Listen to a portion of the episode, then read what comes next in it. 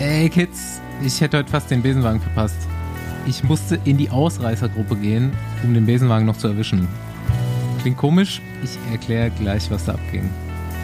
Jetzt sitze ich aber zum Glück mit meinen zwei bezaubernden Begleitern im gelben Bus auf dem Weg ins Skiparadies Schlappming. Wer da Ski fährt, rennt oder Rad fährt, erfahrt ihr, nachdem wir geklärt haben, wie schön wir aktuelle Zeitfahrhelme finden. Also anschnallen bitte und Abfahrt. Mein Name ist Bastian Marx. Meiner ist Paul Voss. Und meiner Andi Stauf. Yo, check, check. Wie geht's euch, Jungs? Gut. Und selbst? Auch ganz gut. Ich habe Karneval überlebt und nichts gemacht. Wir werden vielleicht gleich nochmal die andere Perspektive hören. äh, was ich lustig fand und mir gestern erst aufgefallen ist, also wir nehmen ja dienstags auf, also war gestern Rosenmontag. Und gestern Morgen haben mich total viele Leute angerufen oder auf Teams kontaktiert oder E-Mails geschrieben, so von der Arbeit Leute. Und ich so, hä, was ist los am Anfang? So die erste ein, zwei Stunden vom Tag, was ist los bei euch? Ist doch Feiertag heute. so, ich lebe ja jetzt irgendwie schon so insgesamt zehn Jahre in Köln, jetzt in Düsseldorf, aber Rosenmontag ist für mich irgendwie mittlerweile schon so gesetzt. Da arbeitet doch keiner. Aber habe dann verstanden, dass es dann quasi in Bocholt schon anders ist auch und äh, in anderen Teilen von Deutschland natürlich auch. Ja, in Berlin war auch nicht. Aber ich, in Köln war auf jeden Fall Feiertag. Ich weiß nicht, ist ein Feiertag oder. Ja, klar, oder auf jeden Fall. Also, in, aber die, also viele ja, Unternehmen machen halt zu. Supermärkte und so haben alle auf, aber ja, viele Unternehmen machen einfach frei. Weil es auch schwierig ja. ist, so ist krass, logistisch einfach irgendwo hinzukommen. Ich war ja letzte Woche Mittwoch, Donnerstag, Freitag in Köln-Aachener äh, Raum, also quasi im Hotspot. Und war, war interessant. Ähm, am Donnerstagmorgen musste ich mal kurz zu Rewe. Ich war tatsächlich fast der Einzige, der normale Sachen anhatte. Also, ich habe morgens aus dem Fenster geschaut, da kam, was war in der Nähe vom Bahnhof, da kamen Züge an, nur mit Jacken. Ja, und dann irgendwie gehe ich da zum, zum Rewe und einfach wirklich so, auch im Rewe einfach, die da gearbeitet haben, alle verkleidet. Also es ist so völlig absurd. Ähm, auch mit einer Normalität, ne, räumen die die Regale da ein mit einem Kostüm an. Das ist so, ja, kenne ich halt nicht. Das ist schon eine eigene Welt auf jeden Fall. Ja, und dass die morgens um neun halt echt vor den Kneipen anstehen, ne? Ähm, und mit einem Bier in der Hand natürlich schon. und dann bin ich abends nach Aachen gefahren ähm, und da sind dann die Leute halt schon nach Hause gerollt oder wurden irgendwie von, von der Kehrmaschine vor sich her geschoben da. Äh, ist halt echt einfach, ja, eine andere Welt. Ja, Andi, wie läuft's so? Ganz gut. Also ich habe auch dieses Jahr Karneval nicht so viel gemacht. Ähm, ist halt so gut wie unmöglich, dem Ganzen hier zu entkommen, äh, wie Paul das auch schon bemerkt hat, als er nur einen Tag da war. Ich wohne ja auch eigentlich so mitten in diesem Epizentrum hier, wo der ganze Straßenkarneval krass, stattfindet. Ja. Ähm, ja, ich hoffe mal, ab morgen kann man wieder mit dem Rad rausfahren, ohne 70.000 Glassplitter überfahren zu müssen. Ja, da sollte sich die Stadt schon mal was ein, bisschen, einfallen aber. lassen. Ähm, ja. Es gibt zwar ein Glasverbot, aber so Wann um, ist Nubbelverbrennung? Um also um diese Zugänge zu der Karnevalszone oder Brauchtumszone, wie man hier sagt, äh, das, also da ist noch so viel Glas überall, das wird spannend die nächsten Tage. Ja, du warst auch tatsächlich sehr gut erreichbar. Also ich habe echt fest damit gerechnet, dass wir dich eigentlich so ab Mittwoch verlieren, bis heute halt. Aber zwischendrin war ja, Wir hatten ja noch was zu tun mit unserem Live-Podcast zu organisieren. Ähm, mhm. Das ging ja dann doch nicht von selbst. Und äh, ja, wie gesagt, es war einfach dieses Jahr nicht so viel Programm, aber nächstes Jahr muss ich das auch entweder mir komplett frei nehmen hier die, die Woche oder halt auch wirklich flüchten irgendwo anders hin. Ja. Ja, lief gut, echt die Orga. Ich bin auch, äh, ich bin stolz auf uns. Und wir haben schon fast alle Plätze verkauft, ne? Jetzt ja. stand Dienstag irgendwie schon 200 von 230 Plätzen weg. Ja, ja, ja, genau. Habe ich heute gehört. Mega. Ja, aber. Danke, Leute. Ja. Danke. Ich freue mich auf euch. Aber im Hintergrund war auf jeden Fall auch wieder typische Besenwagen-Aktion. So. so. Gut, waren aber auch nicht nur wir schuld. Äh, ja, gut, aber so, so Donnerstag Mittag, äh, wir wollten um 17 Uhr einen Post machen oder dann irgendwie auch entscheiden, ob wir es machen oder so. Und dann, ja, wie läuft das jetzt hier? Aber wir haben es ja hinbekommen. Äh, es ist online. gibt ein schönes Plakat dazu. Und ja, Ja. sehen wir uns alle in Köln. Ich wollte noch mal einen Pitch machen hier. Ich habe den bei euch schon gemacht, aber ich wollte den hier noch mal öffentlich machen. Und ich würde sagen, wir machen da auch noch mal eine Umfrage auf Instagram zu.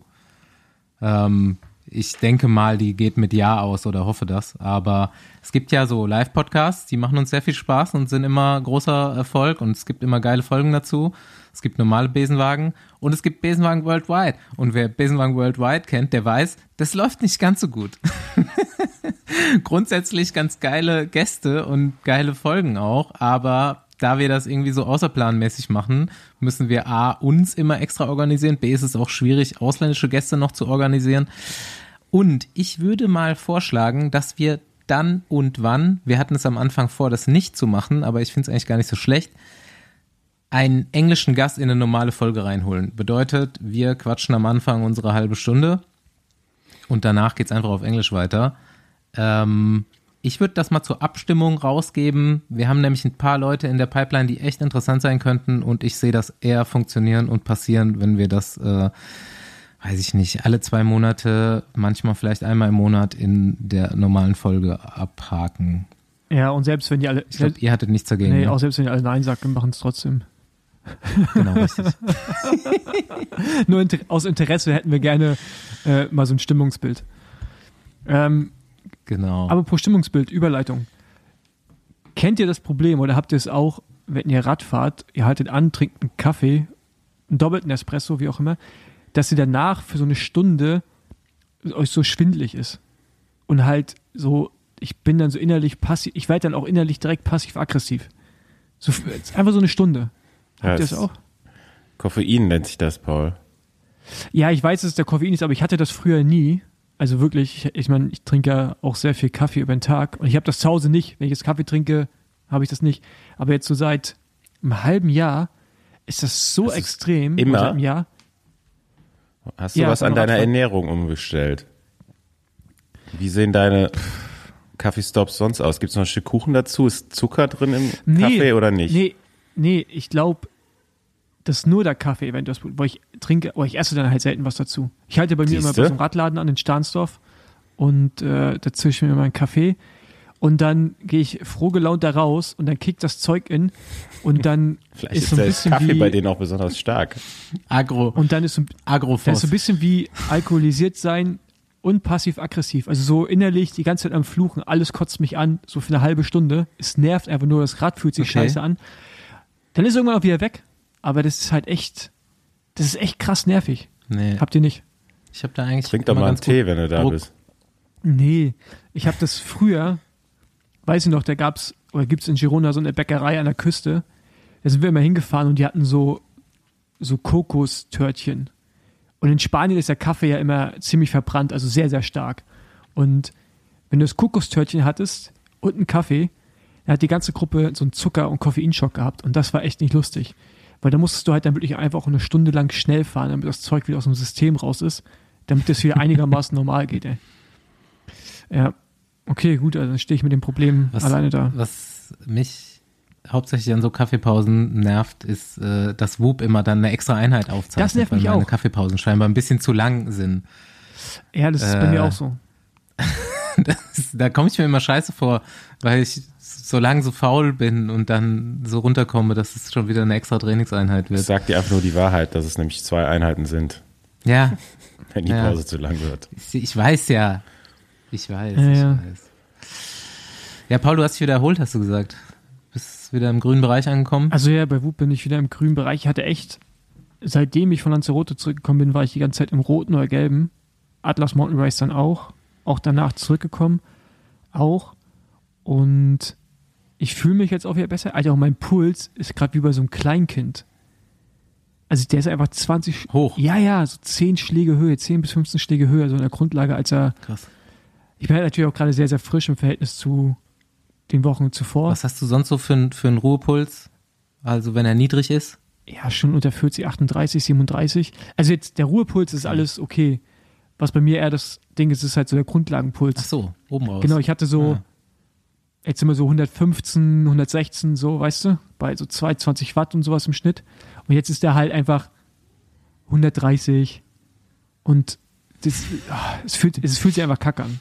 Ähm, aber auch nur in dem Bereich, sobald ich schneller fahre, wieder so Intervalle. Äh, Was ist dein Max-Puls? Ey, ich werde jünger. Ich bin, ben, ich bin Benja, wie heißt der Benjamin Button? Ja. Ja, ich bin Benjamin Button. Ich werde gerade jünger. Ich Mein bin, Puls- ich mein bin schon gespannt, wann dir die Haare wieder wachsen. Da auch ein Thema, auf was ich zu sprechen kommen wollte. Ähm, ich bin jetzt bei 186 bei Leistungstests. Das hatte ich, ohne geil. Mist, das hatte ich seit erstes Jahr U23 nicht mehr.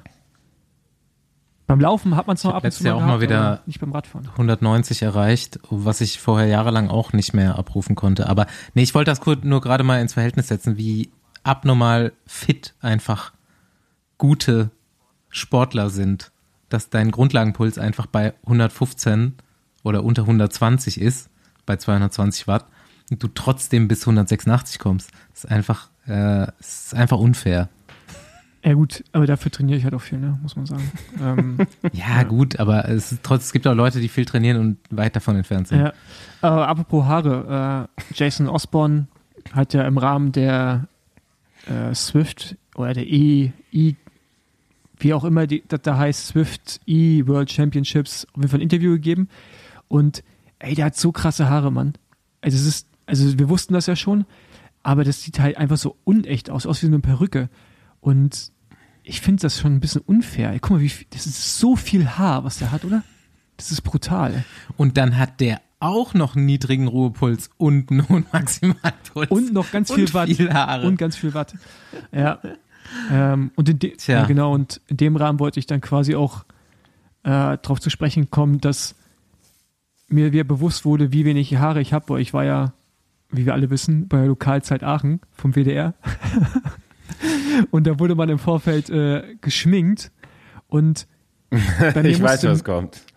ja, und bei mir musste mehr Puder auf den Kopf aufgebracht werden als in meinem Gesicht. Das tat ein bisschen weh, muss ich sagen. Und äh, äh, die äh, Visagistin nennt man das, glaube ich. Hast du vorher zu die, kam, sepoliert, die Murmel. die kam, die kam, die kam noch dreimal kurz vor der Aufnahme, um meinen Kopf noch weiter zu pudern. Das war, das, das tat in der weil er so geglänzt hat. Ja, ja. Ja, ja. Ja, ich habe schon gesagt, wir haben es live geguckt. Ich habe drauf hingefiebert. Wir sind große WDR-Fans hier in diesem Haushalt. Aktuelle Stunde, Lokalzeit. Ey, es gibt elf Lokalzeiten oder 17, elf, glaube ich, waren das. Brutal, ne? Und nochmal Fun Fact: Ja, Nordrhein-Westfalen, bevölkerungsreiches Bundesland, Ja. so, ne? Hier leben halt auch echt viele Leute. WDR ist ja größer als die BBC oder genauso groß mindestens, was ich auch immer noch absurd finde, so von der, vom Vergleich her. Ja. Genau, wer sich das angucken will, ist glaube ich noch in der Mediathek zu sehen, dann könnt ihr gucken, wie meine Glatze schön matt aussieht im Fernsehen.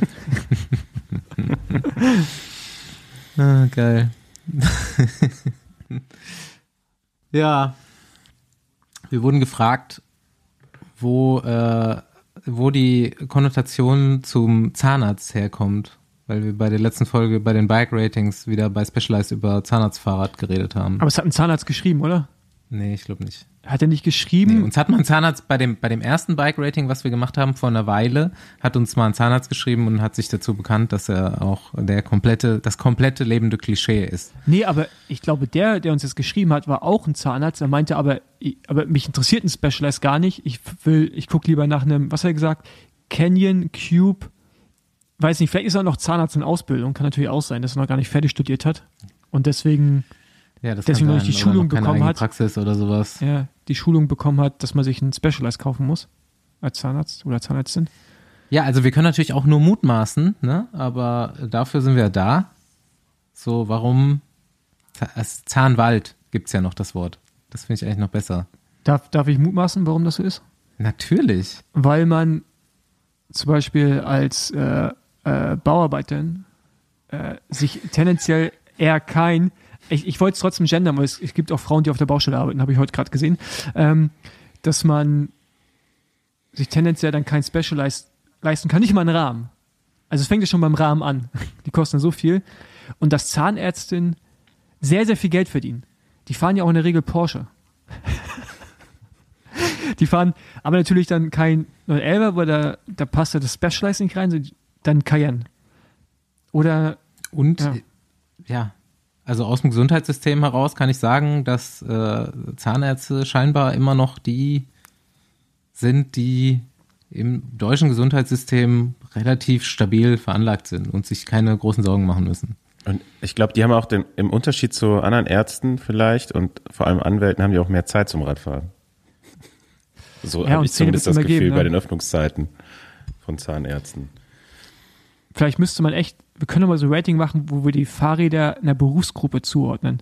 Aber ich glaube, das könnte auch sehr diskriminierend werden. Oder ich glaube, da das ja. ist das große Shit, äh, Shitstorm-Potenzial. Das hatten wir auch irgendwann mal, so Fahrrad, Fahrradfahrertypen. Hat Andi mal so einen schönen, aber. Ja, aber das, das war aber sehr allgemein. Also damit hat ja niemanden persönlich angegriffen. Aber wenn wir jetzt direkt über Berufsgruppen reden, das wäre dann, glaube ich, schon sehr hart. Ja. Aber ich fand gut, äh, letzte Woche haben wir ja gefragt, welche Radmarke fahrt ihr oder irgendwie sowas, ne? Und hat ja jemand ganz ehrlich geantwortet, äh, dass er gerne am Rad bastelt und dass sich deswegen Cube geholt hat oder gerne im Baumarkt ist und sich deswegen Cube geholt hat. Das fand ich sehr gut. Mhm. Ähm, von da mache ich mal einen kleinen Switch zu, das Thema habe ich schon länger mal aufgeschrieben. Wir haben nämlich auch mal eine Frage gekriegt und wussten das irgendwie selber nicht so richtig, was eigentlich diese Classified-Nummer ist, weil das halt auch irgendwie beworben wird von diversen Profis. Und ähm, ich durfte dann tatsächlich am nächsten oder übernächsten Tag mal ein Rad fahren mit Classified. Und ähm, von André Greipel und durfte das mal austesten, weil ich konnte es mir eigentlich auch nicht so richtig vorstellen, was es ist, wie es funktioniert und so weiter. Hast du darauf gepasst? Und ja, ich bin im Stehen gefahren natürlich. Das ging trotz, das ging, ja? Ja, klar.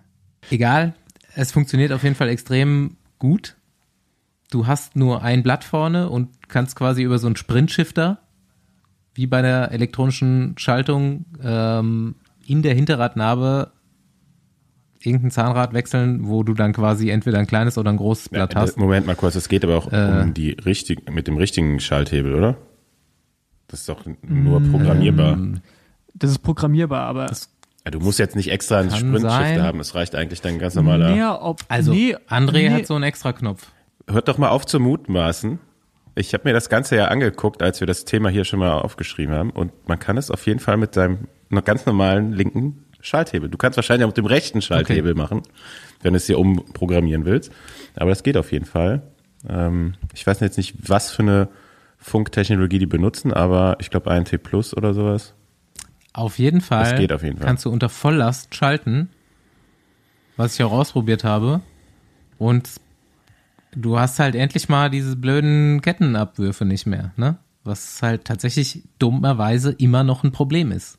Ja gut, aber ist ja auch noch, ist ja mechanisch. Also das ist klar. Also du müsstest ja sonst Sachen so steif bauen, was wahrscheinlich gar nicht. Also geht sicherlich, aber man kann auch einfach also, kurz Druck vom Pedal nehmen und dann das Kettenblatt wechseln. Das geht auch.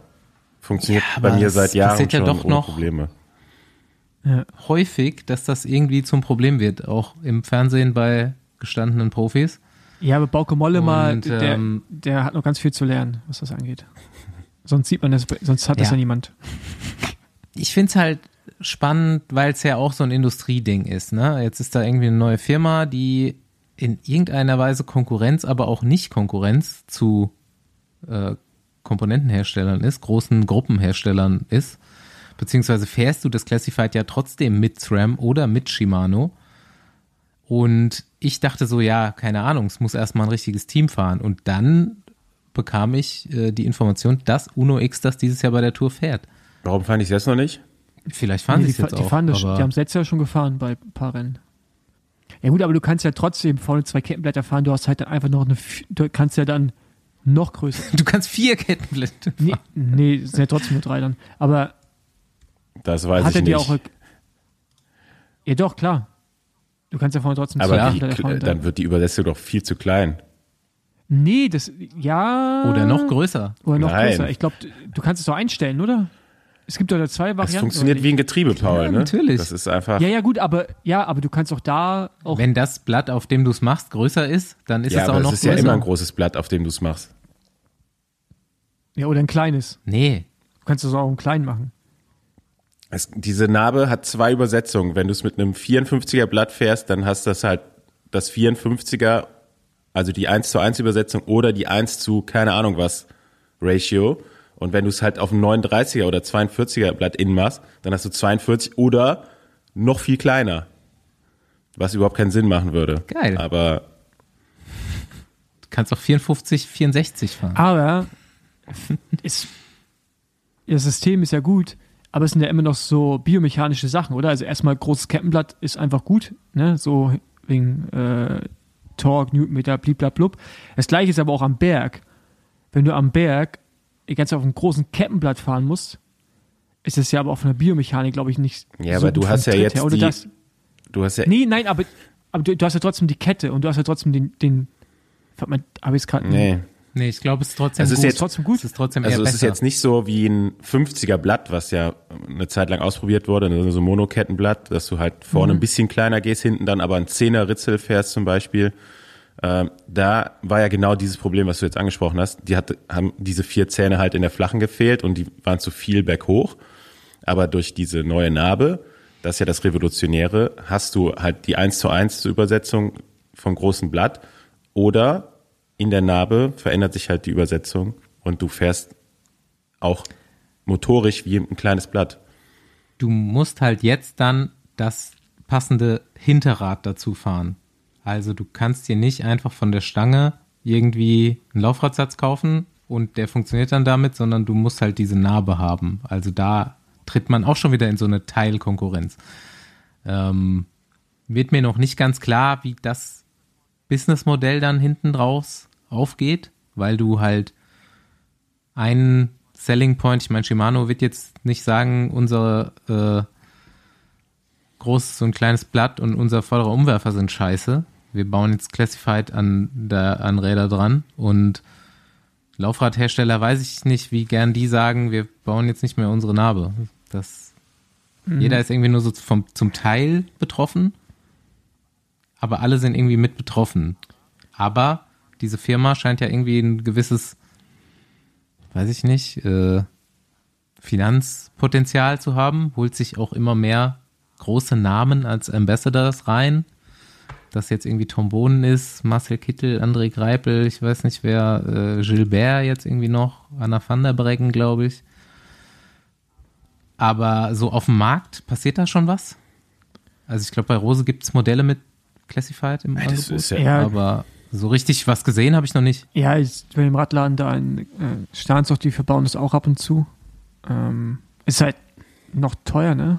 Und du hast halt das Laufradproblem, ne? Du kriegst halt kein Set, so du musst halt dann immer wieder irgendwas zusammenschustern. Ähm, aber ich kann mir schon vorstellen, dass die, also ich kann mir zum Beispiel vorstellen, dass für SRAM könnte das sogar eventuell interessant sein. Weil die ja diese, diese Mono, also die, die legen ja auch alle Gruppen oder viele Gruppen auf Mono aus, dass es in Zukunft vielleicht für die eine Option wäre. Ja. Und Shimano, wie du gerade schon Das sagst, geht wohl auch am Mountainbike. ja, und das ähm, bei Shimano sehe ich es tatsächlich, also das ist, wie die, wie die darauf reagieren wollen, das weiß ich nicht. Also, Die müssen ja erstmal gar nicht reagieren. ja klar, weil die, weil die, weil Ja. die so groß sind. Ähm, aber es ist natürlich ein interessantes Ich Produkt. glaube, es wird eine ganze Weile noch ein individuelles Update einfach sein. Oder Mhm. ein Gadget, was du dir einbaust. Ähm, Ja, und vielleicht dann gehst du entweder, über diese, entweder verschwinden. über diese Performance-Schiene.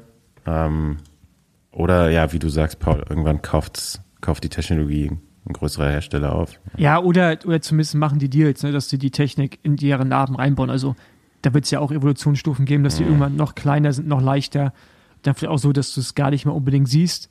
Und dann spricht ja nicht nicht mehr so viel dagegen. Ja. Aber jetzt, jetzt trotzdem nochmal, wenn du zweifach vorne fährst, macht das dann auch Sinn oder nicht? Also hat man dann irgendwo noch irgendeine Richtung einen Benefit? Also kann man höher gehen als eine 1 zu 1 Dann Übersetzung? brauchst du auf also jeden Fall einen Satellite-Shifter, weil du hast ja sonst zu wenig Knöpfe. Übrig. Ja, ja, klar. ja. Aber ja, das Aber ging, ging jetzt wahrscheinlich auch. Weißt du, dass du irgendwie 52er drauf hast? So, was ja, was ja in der Regel für Normalfahren eigentlich ein gutes Kettenblatt ist oder 50er, aber dann halt, wenn es drauf ankommt, nochmal hinten schalten kannst, dann hast du auf einmal ein 54er oder 55er. Warum eigentlich 52? Wo kommt das her? Das kommt ja nur durch Kompaktkurbeln, oder? Ja, ja. Weil das macht, hat mit Sicherheit keinen höheren Sinn, weil, also, wenn du mich fragst, ja fährt sich das einfach das- immer scheiße im Vergleich zum musstest das ja 53er Blatt.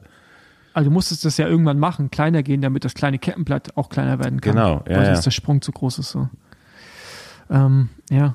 Und das Interessante ist, dass Shimano ja genau die andere Richtung wieder gegangen ist jetzt, ne? Jetzt sogar 40er hat mit 54 Hm. Ja, gut, und so. aber für, für einen normalen Markt ist halt auch trotzdem 52 Nee, 50. und die 54er. 50 und 54, die glaube ich. 54er Nee, 52.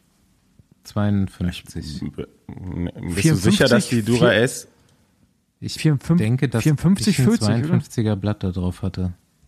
Aber jetzt, ich habe zum Beispiel an meinem Rad von SRAM die 52 39er äh, Kettenplatte dran. Die kriegst du aber so nicht zu kaufen.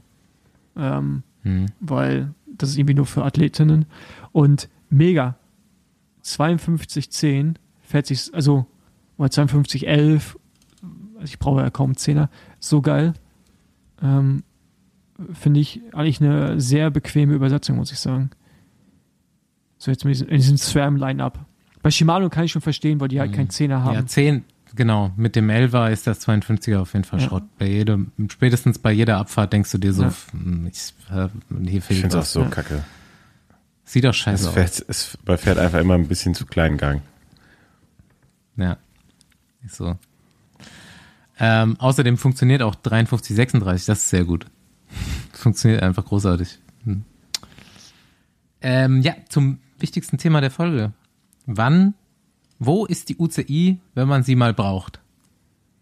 Wer hat alles das Zeitfahren geguckt? Ich glaube, wir alle. Nee, Zeitfahren von, was war das, Algarve? ich habe ich hab, du hast nur Fotos nachher ich, gesehen? nee, ich hab nur ein Foto gesehen.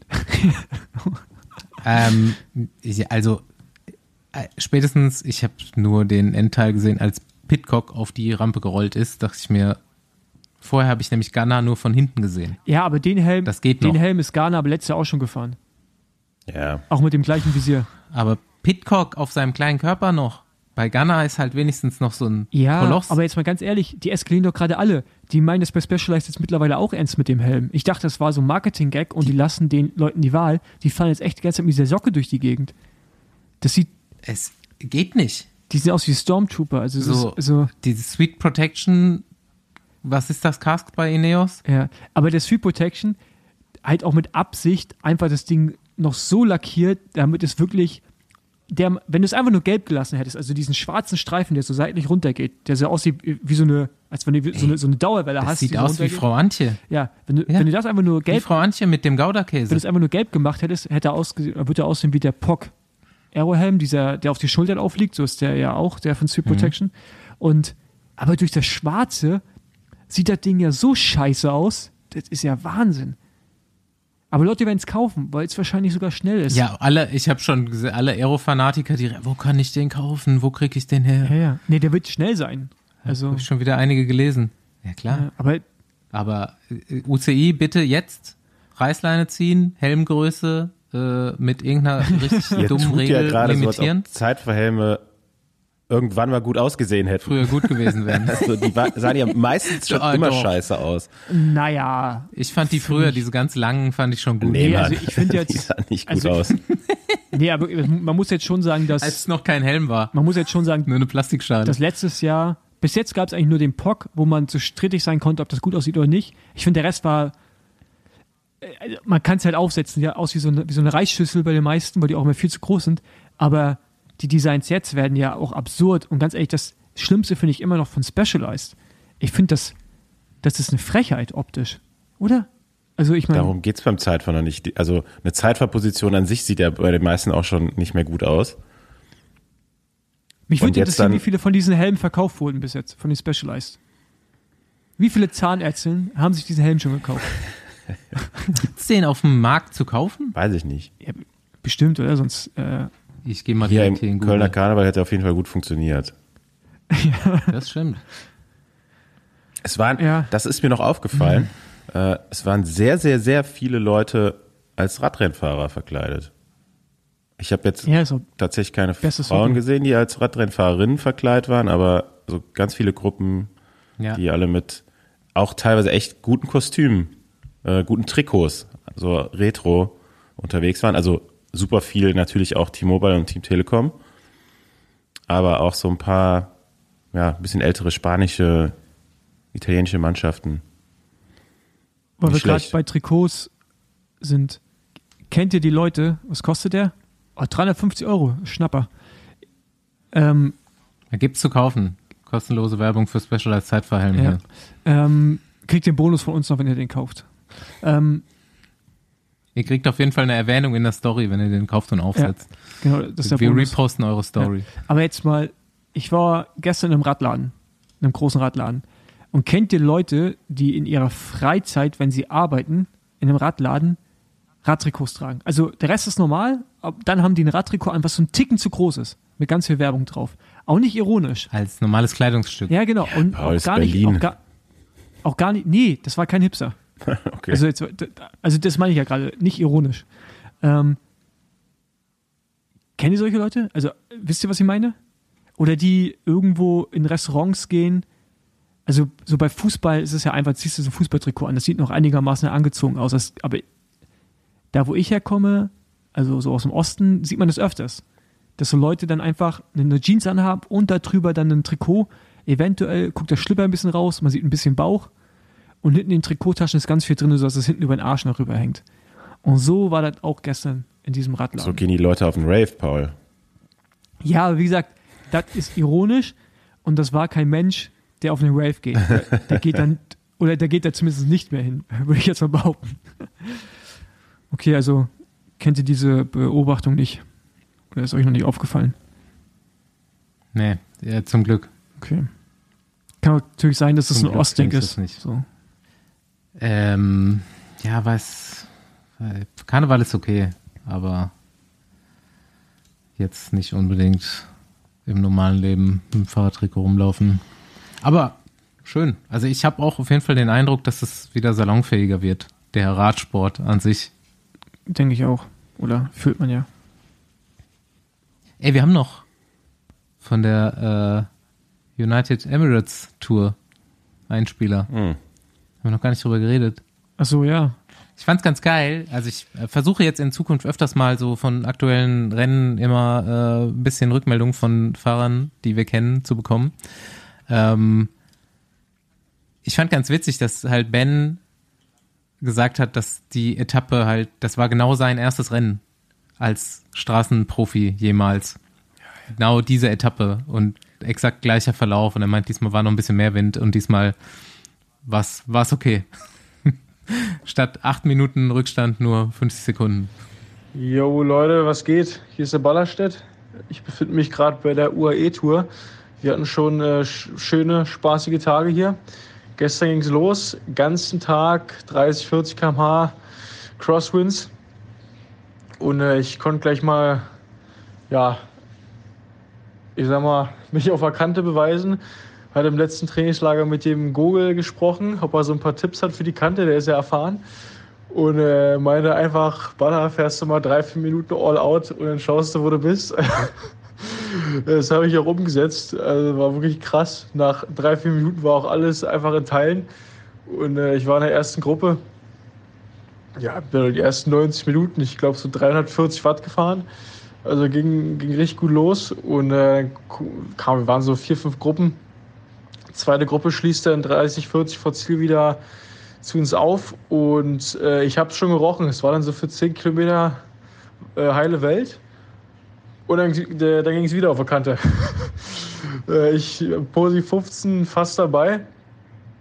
Aber äh, ja, da reicht 1000 Watt nicht. Wenn die da vor dir dicht machen, dann ist Ende. Ja, kommen dann mit dem Feld an. Jason war auch noch im Feld. Somit haben wir GC irgendwie noch ein bisschen gerettet. Klar, Remco und Plug vorne, die haben ein bisschen Zeit gemacht, aber ja, ne, erstmal heil durchgekommen. Und heute TTT, Jason hat erstmal fast den Start verpasst, war nicht seine Schuld. Die waren einfach lahmarschig bei, lahmarschig bei der äh, Ballkontrolle. Ja, der hat Bock gemacht. Ich weiß gar nicht, waren jetzt nicht so weit vorne am Ende, aber was soll's, äh, da müssen wir ein bisschen dran arbeiten. Jo, und hier haben wir live und direkt Ben Zwiehoff von der UAE Tour. Ja, gestern war natürlich Klassiker, kannte ich schon die gleiche Etappe wie 2021 bei meinem Debüt. Vom Wind noch ein bisschen stärker, würde ich sagen, als 2021. Was dazu geführt hat, dass noch ein Ticken mehr Chaos ausgebrochen ist. Stand direkt links, ich habe mir das alles vorher genau angeguckt, wo man starten muss, wo man am besten ist. links bei Bahrain und bin dann auch tatsächlich in die erste Staffel reingekommen.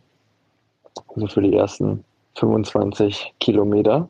Und als die Gruppe sich dann nochmal gesplittet hat vorne, dann war es um mich geschehen. Es war halt äh, wirklich so, dass ich dreimal versucht habe, nach vorne zu kommen und in die Reihe reinzufahren. Äh, und obwohl wir Sam, Danny und Ryan drin hatten, ähm, habe ich es dreimal einfach von der Power nicht geschafft, da, da reinzukommen. Und ähm, dann stand ich so drin, dass ich das allerletzte bisschen Windschatten irgendwie suchen musste und dann einfach nur spekulieren konnte, entweder reißt oder es reißt nicht. Und äh, ja, dann ist gerissen, beziehungsweise bin ich dann aufgeplatzt, als vorne die Lücke schon aufgegangen ist. Und ja, dann hing ich ein wenig zwischen den Gruppen und bin da dann aber relativ smooth durch die Echelons durchgekommen. Ähm, und dann ist auch alles wieder zusammengelaufen, weil äh, allein Vanti und Movistar alle Leute in dieser zweiten Gruppe hatten. Da wusste ich, dass das wieder läuft. Von daher war das kein Stress.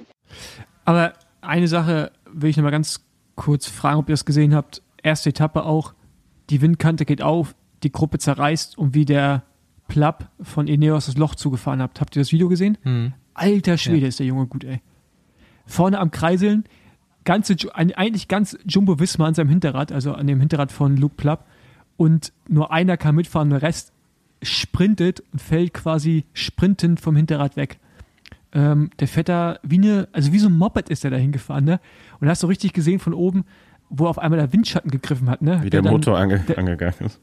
Nee, oder wo, wo hast halt gesehen, wo, äh, wo schon Windschatten mhm. da war, aber er, noch, genau, aber er noch gar konnte. nicht richtig am Hinterrad war. Das war so geil zu sehen ja. dann. Ähm, aber mega stark. Und ich habe mich gefreut, Kev auch vorne. Äh, war, war eine schöne Gruppe. also man kann sich ja darüber streiten, ne? so Rennen wie UAE Tour, wo die stattfinden und keine Zuschauer und eigentlich interessiert es nee. keinen da, aber so Windkantenrennen hast du halt sonst auch nicht. Also, nee, und vor, allem, mhm. und vor allem ja auch so klar, ne? Und das ist dann irgendwie, ich finde, wenn so eine Windkante aufgeht und man weiß, sie kann erfolgreich sein, finde ich das auch äh, zu Teil mega spannende Rennverläufe, weil du brauchst dann halt keinen Berg. Das ist ja immer wieder so taktische Geplänke, gehen die nochmal auf die Kante innerhalb dieser kleinen Gruppe und so. Ich finde das schon ziemlich geil. Ja, du Wer hast halt auch da diesen nicht. konstanten ja. Wind, ne? Den hast du halt in Europa seltenst. Und ja. das ist ja genau das Ding, dass du Außer da halt wirklich direkt im Windschatten sein musst, weil sonst hast du keine Chance mehr. In Europa oder also so typisch, wo es halt noch stattfindet, mhm. ja, Holland, Belgien, Anfang des Jahres, hast du halt auch super viele Richtungswechsel immer wieder ähm, oder halt eher so böigen Wind, wo du dich dann zwischendurch mal wieder retten kannst, aber da ist halt die ganze Zeit der Föhn an, so ungefähr. Und sobald du einmal aus mhm. dem Windschatten rauskommst, genauso wie, wie er beim Reinfahren da so easy mitfahren konnte, aber sobald du einmal raus bist, als, als ob du gegen eine Wand fährst. So, ne, ja. da kannst du, das kannst du eigentlich kaum gut machen. Ähm, ja. Aber ja, sind schon wenig Zuschauer, aber ich finde so Windkantenrennen natürlich super geil. Also ich finde die teilweise noch besser äh, als Bergetappen tatsächlich. Hm. Ja, wenn, wenn durchgezogen wird, ne, dann ist das schon, schon geil. Ja. ja. Okay, wollen wir. Ja, es wird Zeit, ne? mhm. ne? Äh, Wo fahren wir hin? Nächste Ausfahrt. Schlattming, in die Nähe von Schlattming. Kennst du? Ich war da schon nee, mal Skifahren also, auf jeden was Fall. Was für ein Land ist das? Österreich. okay.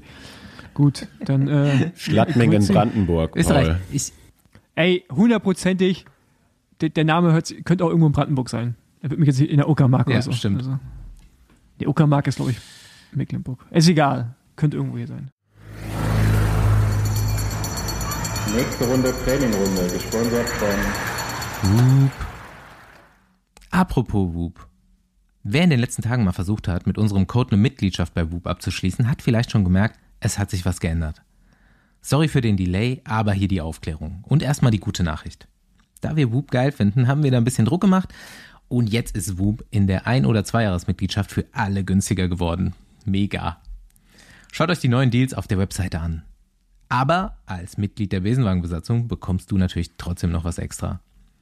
44 Euro sind nämlich ab jetzt dein Bonus mit dem Code Besenwagen, wenn du zu deiner Mitgliedschaft noch Zubehör mitnimmst. Das können unterschiedlich farbige Bänder sein oder Relaxhilfen wie die Schlafmaske oder die Blaulichtbrille. Whoop 4.0 ist ein Fitness- und Gesundheitswearable, das dich in der dazugehörigen App und durch Feedback zu deinem Schlaf, deinem Training, deiner Erholung und deiner Gesundheit unterstützt, mehr rauszuholen.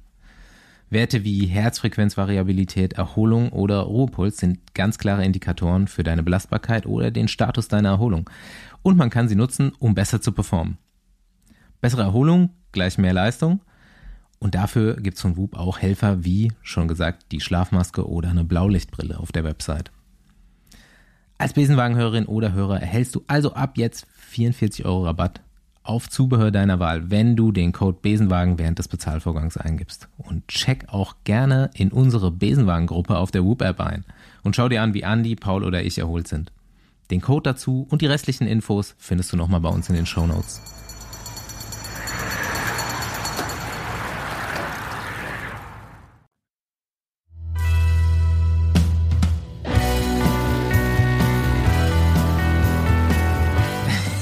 So, Besenwagen Ausfahrt Schladming. Paul hat es noch nie gehört, diesen Ortsnamen. Du kannst gleich äh, eindrücklich erklären, wo du zu Hause bist.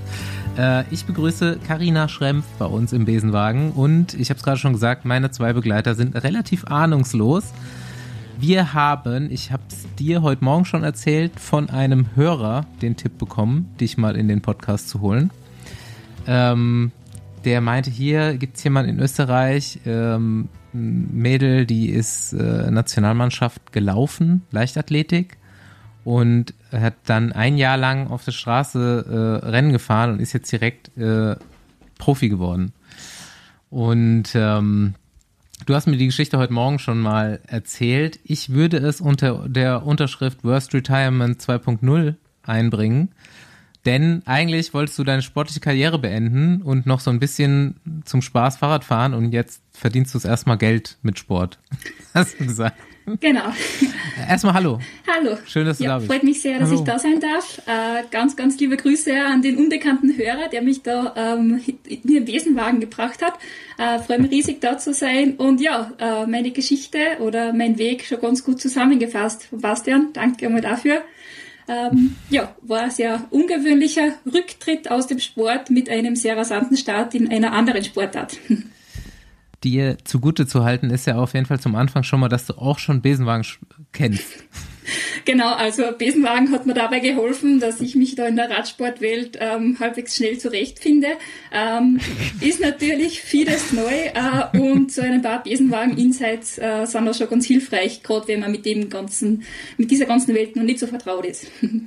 Ich finde es immer, ich find's immer wieder geil, das hören wir jetzt gerade nicht zum ersten Mal, dass der Besenwagen tatsächlich einen pädagogischen Auftrag eigentlich auch hat. Ne? Das finde ich, das, das finde ich gut. Aber was hast, also aus welcher Disziplin kommst du in der Leichtathletik? Was hast du da gemacht? Ich komme aus der Mittelstrecke, bin äh, zuvor 400 Meter gelaufen. Der Fokus ist aber dann in den letzten Jahren auf den 800 Meter gelegen und zum Schluss bin ich auch 1500 Meter gelaufen. Also okay. von einer Renndauer zwischen einer und äh, viereinhalb Minuten zu, ja, drei, vier Stunden. okay, da musst du aber bei den 400 auch schon eine, äh, Entschuldigung, die Worte war aber eine Maschine gewesen sein, oder? Das ist ja schon kraftintensiver es ist Distanz jetzt auch, ne? nicht die, die, ähm, die Distanz, wo man sich am meisten schonen kann. Ähm, also man, man sollte das Leiden schon Die genießen Minute geht können. ohne Atmen auf jeden Fall. genau. Ähm, und so laktatmäßig und so bewegt man sich da schon in Bereiche, die recht äh, ungut werden können oder werden müssen, äh, um äh, ordentliche Zeit hinzuknallen. Ähm, ich glaube, das hat eh der Balzertoni gesagt im, im, im Besenwagen-Podcast eben sogar, dass, dass da äh, wie, wieder der Vergleich also war zwischen den unterschiedlichen Sportarten, ähm, dass da 800 das quasi härteste ist. Und ja, ich glaube, es hat mich ganz gut darauf vorbereitet, auf die Schmerzen, die mich im Radsport so erwarten.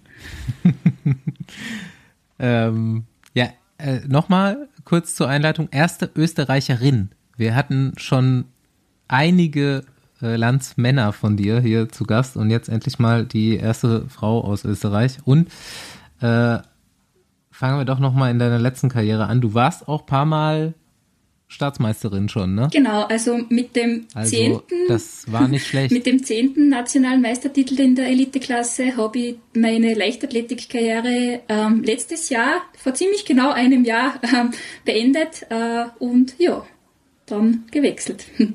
Ja, super, super witzig. Aber du hast gesagt, die erste Radsportlizenz hast du schon 2021 mal beantragt. Genau, im Herbst 2021 bin ich meine ersten Radrennen gefahren, ähm, also auch Bundesliga, da ist, war die österreichische Bundesliga schon im Ausklingen. Ähm, ich war im Jahr 2021 relativ viel verletzt und ähm, bin zum Spaß schon relativ viel Rad gefahren und genauso wie ich heute halt auch andere Sportarten betrieben habe, aber ähm, habe einfach eine richtige Freude am Radsport gehabt und ähm, damit, dass ich da halt äh, Zeit mit Freunden verbringen können habe und äh, unterschiedliche Abenteuer erleben haben dürfen. Äh, und ja, was macht man dann mit seiner Form, die man sich erarbeitet hat im Jahr, habe ich mir dann gedacht. Und ja, wollte dann äh, zumindest ein bisschen Rennen fahren. Nachdem das recht gut gegangen ist zum Jahresausklang 2021, äh, war das dann schon ein bisschen der Plan, dass ich ähm, nach der Leichtathletik eventuell mehr Radrennen fahre. Also es war jetzt nicht so, dass ich mir nach meinen letzten Staatsmeistertitel gedacht habe, na, was machen wir jetzt? Na ja, werden wir Profi. Also. Hm. Aber für wen bist du denn im letzten Jahr gefahren? Also in deiner ersten so richtigen Saison? Ähm, für das Team Kukina Graz ähm, ist ein Verein, also war jetzt kein UCI-Team. Ähm, und ja, quasi ein, ein Club laut, laut UCI-Statuten wäre das dann ein normaler Club oder eben Verein. Aber die großen Rennen eben, das habe ich heute Morgen schon erfahren, für die Nationalmannschaft einfach. Genau, ich habe da einige Chancen gekriegt, für das Nationalteam am Start zu stehen. Äh, und dadurch ist mir eigentlich ja selbstbewusst worden, dass das mit dem kompletten Rücktritt aus dem Leistungssport vielleicht doch nicht ganz so ähm, funktionieren wird oder dass ich da vielleicht auch noch andere Möglichkeiten habe. Ähm, es ist sehr viel Überraschendes und, und Unerwartetes passiert, äh, eben wirklich schon bei den ersten internationalen Rennen. Ähm, und ja, daraufhin äh, ja, haben sie dann auch die anderen Schritte so ergeben mit äh, einer EM und einer WM. Wie bist du so schnell in die Nationalmannschaft gekommen? Ähm, es gibt ähm, Nationalteam-Auswahl, ähm, die jetzt für, äh, wir waren bei der Grazia Tour, die im Mai äh, stattgefunden hat. Und da ist es eben so, dass äh, jetzt unsere Profiradsportler in Österreich, die fahren ja da dann mit ihren Profiteams. Also die werden ja da gar nicht freigestellt. Und das Nationalteam hat aber die Möglichkeit, dort zu starten. Und da wird dann auch Quereinsteigern äh, oder eben jetzt äh, Personen, die in der Bundesliga am Start sind und, und dort äh, recht ambitioniert dabei sind, auch die Möglichkeit geben, einmal international Luft zu schnuppern. Und ja, diese, diese Chance habe ich gekriegt und für das bin ich auch sehr dankbar, weil sonst ja, wäre ich nie drauf gekommen, dass das vielleicht auch was für mich ist da hast du dann zufällig die Bergwertung gewonnen. zufällig. ja, ähm, in der Tat. Ähm, ich habe das große Glück gehabt, dass ich ähm, da mit der Nationalmannschaft auch mit der Christina Schweinberger unterwegs war, ähm, die zu diesem Zeitpunkt dann eben schon für äh, Planto Pura angefangen hat zu fahren. Und äh, sie hat aber zu dem Zeitpunkt aus unterschiedlichen Gründen, also mit der Lizenz hat es da ähm, ja, äh, einige Fragen geben, ähm, ist eben dann auch fürs Nationalteam gestartet. Und das war mein großes Glück, weil dadurch hat sie mir quasi eine Rundfahrtseinschulung gegeben. Ähm, ich war ja komplett planlos in diesem Rennen. Ähm, also unsere, äh, unsere Begleiter, äh, unser Team hat uns da schon darauf vorbereitet, aber im Prinzip ähm, ist über diese Wertungen nicht wirklich gesprochen worden, weil es eigentlich klar war, dass das für uns eher irrelevant sein wird. Ja, dann fahren wir dazu dahin. Ähm, und auf einmal fangen die um mich herum zum Sprinten an. Ja, was mache ich? Äh, ich sprinte halt einmal mit. Ähm, dann ist der Berg. Das kannst du nochmal die 400 Meter ja. ausgepackt. Ja, genau. Haben wir gedacht, das schauen wir uns doch gleich einmal an. Ähm, dann war ich auf diesem Hügel, also das war jetzt wirklich kein, kein äh, keine vielen Kilometer, die da bergauf zu bewältigen waren, sondern halt ein kurzer Bergsprint. Also das, was mir wirklich liegt, da von der Dauer, ähm, war bei dem Berg dann ganz oben als Erste äh, und habe dann nach Rücksprache mit der Christina äh, eben dann entschieden, dass man ja oder dass ich ja versuchen kann, auf die anderen Bergwertungen auch zu fahren. Wie sie mir dann das, das System einmal erklärt hat, mit dem, dass mir das jetzt gar nichts bringt, dass ich da jetzt fahren war, sondern dass es schon darum geht, dass ich da wirklich ähm, die anderen Wertungen äh, bei denen auch noch Punkte sammle. Hat recht gut funktioniert und haben wir den ersten Tag dann mit dem Trikot abgeschlossen. Ähm, ja, Zusammenfassung oder jetzt in der Kurzfassung davon, äh, Trikot habe ich nicht mehr hergegeben ähm, und bin dann mit dem Sieg in der, ähm, also in der Climbers Classification und in der Activity Classification äh, von meiner, von meinem, meinem ersten internationalen Ausflug am Rad zurückgekehrt. Bei First Cycling ist das sogar als Sprintwertung, also du hast Berg- und Sprintwertung gewonnen. Ähm, also Activity, Most Activity, ja. Wird hier als Sprintwertung auch. Ist ja quasi das Gleiche, ne? Letztendlich. Also, ja, krass. Direkt mal zwei Trikots mitgenommen. Ähm, und wie, okay, aber es ist jetzt irgendwie alles gerade ziemlich schnell, weil wir sprechen ja vom letzten Jahr. Karriere hat angefangen und jetzt direkt äh, World Tour fahren. Nee, ist World, nee, seid ihr World, ja. klar, ihr seid World Tour, ne? Ja, ja. du bist beim World Tour. Ja, genau. Ähm, wie, wie, wie kam das alles zustande? Also es ist ja irgendwie, ja. ja, es ist für mich auch noch ein bisschen unglaubwürdig oder eben diese Geschichte, äh, wenn die einem wer erzählt, also die glaube ich ja eigentlich nicht. Ähm, über die EM und die WM und die Resultate, die ich dort geliefert habe. Natürlich, ich habe es jetzt nicht gewonnen und war jetzt auch nicht Top 10, ähm, aber ähm, ja, äh, hat, hat gereicht dafür, dass, dass äh, das Team auf mich aufmerksam wurde.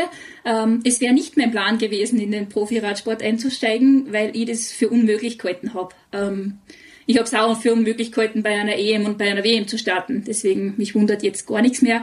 Ähm, aber äh, ja, ähm, es ist dann die, das Team an mich herangetreten, habe mich gefragt, was ich so vorhabe im nächsten Jahr. Und ja, äh, dann ist es doch so weit gekommen, dass ich meinen Beruf gekündigt habe äh, und jetzt mein Geld im Radsport verdienen darf. Was hast du gemacht? Ähm, ich war bis zum letzten Jahr Vollzeit berufstätig äh, im Freizeittourismus und Eventmanagement. Habe davor meine Studien abgeschlossen. Ähm, also ich habe von der Leichtathletik nie leben können. Ähm, für das war ich äh, zu schlecht. Ähm, habe auch das Gefühl gehabt, ich habe mein Potenzial nie ganz ausschöpfen können in der Leichtathletik, weil ich immer wieder mal durch Verletzungen eingebremst wurde, äh, aber habe hab dadurch mein Geld immer woanders verdient. Und ja, ähm, eben im letzten Jahr dann ganz normal 40 Stunden gearbeitet, was natürlich dann recht intensiv war ähm, mit den Rennen, die dann dazukommen ist, weil dann musste halt für eine WM in Australien auch einmal mehrere Tage Urlaub nehmen, ähm, was nicht so einfach ist, wenn man die Urlaubstage davor schon für äh, den Großteil von den anderen Rennen braucht hat. Ja. Krasse Geschichte auf jeden Fall. Ich finde, ähm, das, was mich am meisten begeistert und beeindruckt daran, ist ähm, nicht, dass das so schnell geht, sondern dass du auch mit so einem Spaß am Wettkampf da drin bist. Weil das hat man ja voll oft nicht. Das, äh, ich meine, du kommst natürlich auch aus einer krassen Wettkampfsportart vorher und bist es gewohnt, aber dass du dann auch so in die nächste Geschichte reingehst und sagst, okay, ich will jetzt auch Bundesliga fahren, ich fahre jetzt auch einfach überall mit und mess mich und dann äh, funktioniert es auch noch so gut. Äh, hätte ich gerne, würde ich gerne mehr Leute begeistern, aber es gehört natürlich auch ein bisschen Kraft dazu und dass man es merkt, dass man ja, die hat. Für mich war der Radsport eigentlich das, das mir in der Verletzungszeit sehr viel geholfen hat, also auch mit dieser Situation umzugehen. Ich habe eine andere Möglichkeit gehabt, mich draußen zu bewegen und äh, Zeit mit Freunden zu verbringen und eben unterschiedliche äh, lustige, verrückte Sachen zu machen am Rad und so. Und ähm, das, äh, also da, das, die Tatsache, dass ich dadurch in den Radsport gekommen bin und nicht über Rennen, die ich schon ab äh, zwölf Jahre oder so bestritten habe, ähm, dadurch ist, glaube ich, einfach so eine allgemeine, ja, äh, Liebe zum Radsport entstanden, die ich mir jetzt auch nicht nehmen lasse, auch wenn es jetzt ein bisschen mehr wird. Und aber das Absurde mhm. ist ja wirklich, dass du den Sport, den du vorher betrieben hast, ja auf einem hohen Level, äh, auch sehr, sehr erfolgreich, du damit gar kein Geld verdient hast. Oder, ja, doch, man kann wahrscheinlich sagen, gar kein Geld. Und jetzt halt so in den Sport reinkommst, wo du dich eigentlich erst durchsetzen musst, ne? wo du irgendwie auch deinen dein Platz noch äh, zu finden hast irgendwo, aber du halt dann direkt höchste Kategorie volles Gehalt, also du kannst davon leben. Äh, das ist auf jeden Fall irgendwie auch schon äh, ein krasser Sprung und gefühlt wird das im Radsport also irgendwie auch immer mehr so, ne? Also dass du diese, diese QuereinsteigerInnen hast. Ich, du bist jetzt die mhm. erste neben, äh, wie heißt der, Rusty Woods? Wie heißt der richtig mit Vornamen? Da heißt er nicht Rusty Woods. Michael. Äh, Michael Woods, äh, im Männerbereich, der auch aus der Leichtathletik kommt, von ganz früher. Äh, bist ja, glaube ich, die erste Sportlerin, die mir jetzt so einfällt, ne? Die aus dem Segment als Quereinsteigerin ja. kommt. Ja. ja, und ich finde den Zeitpunkt auch ganz äh, gut heute mit der Aufnahme, denn wir haben ja schon so ein bisschen Termine jongliert, die letzten anderthalb Monate gefühlt. Ähm, aber wir haben dich jetzt direkt nach deiner ersten World Tour Rundfahrt. Also du bist jetzt letzte Woche äh, Settimana Ciclista Volta Comunidad Valenciana gefahren und das lief auch halb stabil. Du sagst, einen Tag Königsetappe war ein schlechter Tag, um einen schlechten Tag zu haben, aber eigentlich schon insgesamt ganz gut. Erzähl, wie war die Woche? Ja, ähm, es war schon hart für mich und ich bin einfach auch überflutet worden mit neuen Erfahrungen und Eindrücken. Ähm, Im Peloton, also in so einem großen Peloton, ähm, gibt es jedenfalls noch Verbesserungspotenzial für mich. Ähm, bergab mit einem 70er, 80er, 90er umgeben von anderen Mädels äh, zu fahren, ist schon noch ein bisschen gewöhnungsbedürftig. Aber ich habe mich von Tag zu Tag wohler gefühlt, ähm, auch damit. Und äh, ja, ähm, Thema Essen, mit dem habe ich noch ein bisschen zu kämpfen, auch während dem Rennen. Äh, das kann man auch nicht trainieren. Also das ist einfach was, was auch über die Rennen kommen muss.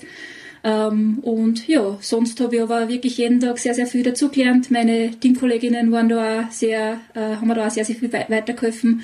Und zum Schluss habe ich das Spiel dann schon ein bisschen mehr mitgespielt und habe äh, manche Attacken mitgehen können und äh, war fürs, hab fürs Team auch ein bisschen mehr arbeiten können.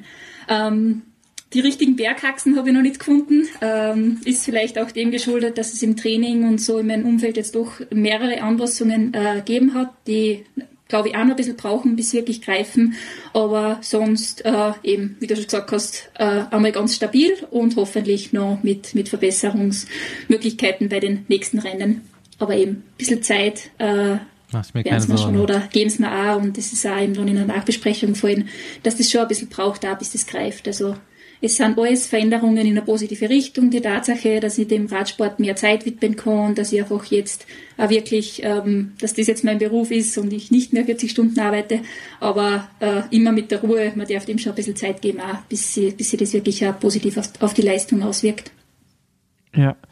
Was, was für Kuriositäten hast du im Radsport entdeckt, die dir unbekannt waren, außer Leichtathletik?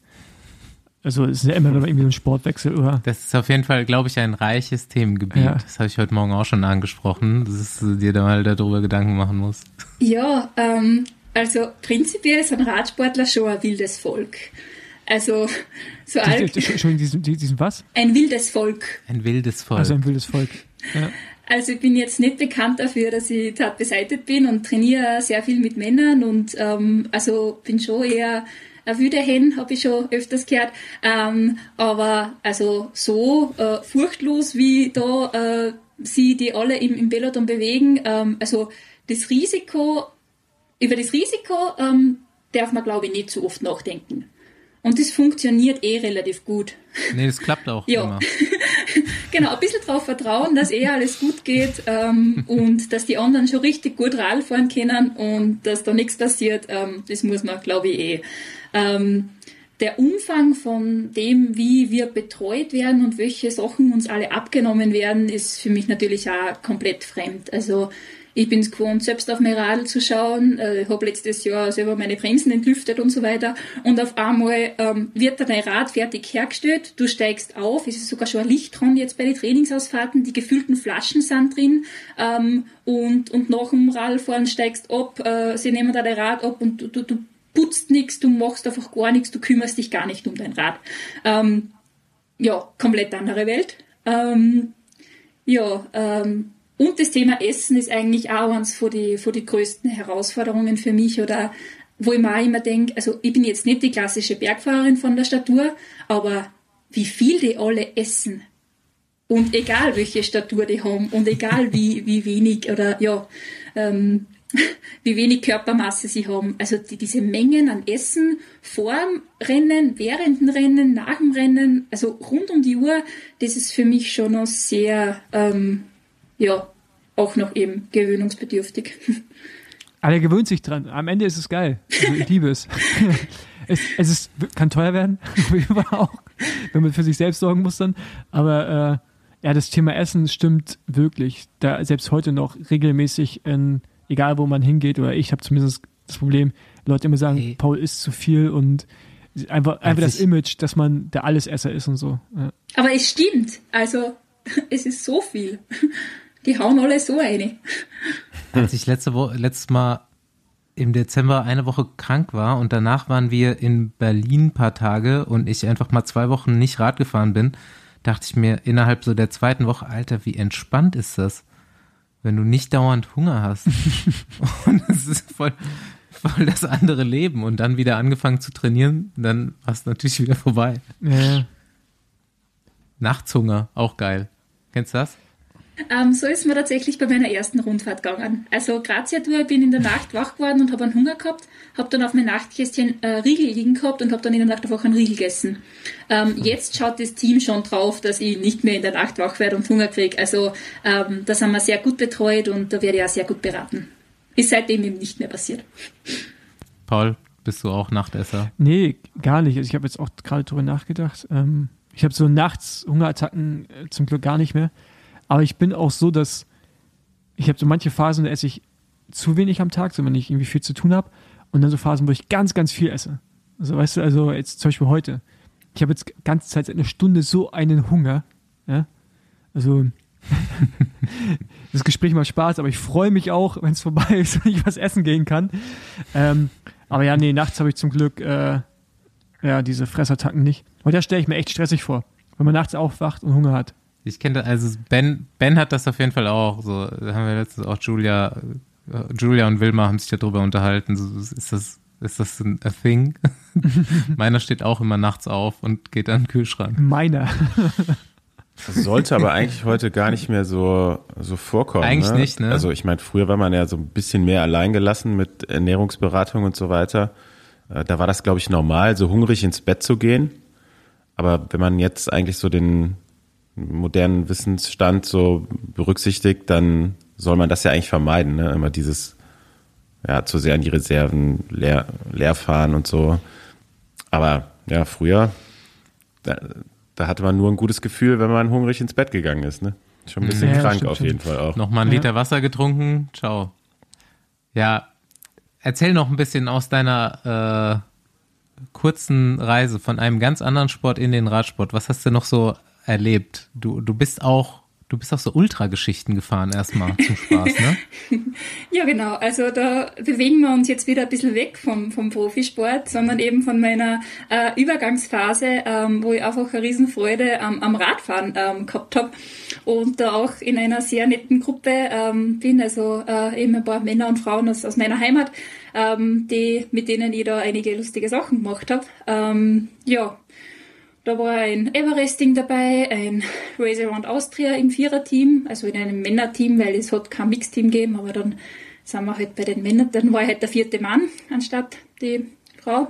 Ähm, ja, dann so ähm, drei Wochen vor der WM, glaube ich, war es, äh, 200, gute 200 Kilometer am Mountainbike mit 6200 Höhenmeter. Ähm, ja, also ich habe jetzt äh, mein letztes Radsportjahr nicht ähm, trainingswissenschaftlich besonders wertvoll oder strukturiert gestaltet gehabt. Ich habe mich selbst trainiert im letzten Jahr, genauso wie in den letzten Jahren der Leichtathletik im schon, weil ich es einfach ähm, berufsmäßig einfacher gefunden habe, wenn ich mir das selbst eingeteilt habe. Ähm, und ja, habe natürlich jetzt vom professionellen Radsporttraining ähm, keine, keine ähm, ja, äh, Erfahrungen oder kein Wissen.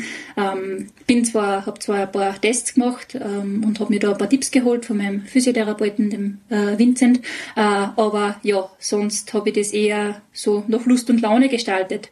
Und da waren eben dann auch diese, diese Dinge da dabei. Natürlich jetzt alles jetzt nicht auf einem Weltklasse-Niveau, also ich habe keinen Everesting-Rekordversuch irgendwo gestartet, aber es war einfach eine richtig lustige äh, Zeit, gemeinsam mit, mit Freunden äh, da so Sachen zu erleben. Wir sprechen ja über dieses Jahr 21. Wie lange fährst du denn schon Rad? Ähm, also prinzipiell habe ich ganz normal Radfahren gelernt wie jedes Kind. Ähm, zum ersten Mal auf einem Rennrad gesessen bin ich, glaube ich, 2014. Äh, Mein damaliger Freund war Triathlet und ja, was macht man, wenn man Triathlet ist und irgendwie Zeit mit einer Freundin verbringen will, dann muss man es halt zu irgendeiner Sportart mitnehmen. Ähm, und habe ich prinzipiell ganz, ganz, ganz nett gefunden und bin halt da dann auch schon manche Ausfahrten einfach im Windschatten nachgefahren, weil sowas geht ja dann halbwegs gut, auch wenn ein bisschen ein Leistungsunterschied vorhanden Kurze ist. Frage, hat er Kompressionssocken getragen beim Training? Ich wollte schon sagen, im Bett. Beim Laufen schon, beim Radfahren nicht. Also Ra beim Radfahren finde ich Kompressionssocken, also bin jetzt nicht so der Fan davon, ohne jetzt irgendwem zu nahe Nee, nee, es ist, zu ist, ist wollen. gut, das kannst du ruhig sagen. Aber, aber ja, ähm, ich bin kein Kompressionssockenträger, außer beim Fliegen. okay, gut, ich, Ja. ich, Entschuldigung, ich wollte jetzt dich nicht abbringen vom Thema. Ähm, kein Problem. Also ich glaube, die Frage äh, war jetzt so quasi erstmal am Rennrad gesessen, äh, eben das war da so. Und ja, äh, bin dann mit diesem Rad, das ihm nicht ganz gepasst hat und mir eigentlich auch zu groß war, bis vor zwei Jahren halt zum Spaß äh, herumgefahren und bin dort dann ja meine ersten Rennen auch mit diesem Rad gefahren und habe im letzten Jahr eigentlich dann erstmals ein, ein Rad gehabt, das, das mir gepasst hat und ja, jetzt fahre ich ja auf dem schönsten und besten Material herum. Worauf ich auch hinaus wollte, unter anderem ist vermutlich die ganze Zeit ohne Powermeter, oder? Genau. Ja, war ja egal. Es hat ja keinen interessiert, ja. ich war ja mein eigener Trainer. ja. Aber also im letzten Jahr habe ich mir dann schon. Seit wann äh, gesteuert jetzt? Äh, ich habe mir im letzten Jahr einen Powermeter gegönnt, also die WM und die EM bin ich mit Powermeter gefahren, also habe ich zumindest im Nachhinein Werte, ähm, die wie auch immer zustande gekommen sind. Also ähm, ja, rein mit diesem, mit dieser Art der Vorbereitung. Äh, es wird schon für mich funktioniert haben, aber ich kann es glaube ich nicht weiterempfehlen. Ähm, aber es hat jedenfalls Spaß gemacht. Und jetzt den Trainer vom Team habe ich seit Ende vom letzten Jahr, also seit äh, Dezember 2022. Okay, was ist das? Was ist deine absolute Hasstrainingseinheit? es ist so lustig, weil ich habe mir halt im letzten Jahr einfach so zweimal die Woche gepflegt abgeschossen äh, mit Bergintervallen. Also das war alles, was ich gemacht habe und das hat für mich ganz gut funktioniert. Wie hast du das gemacht?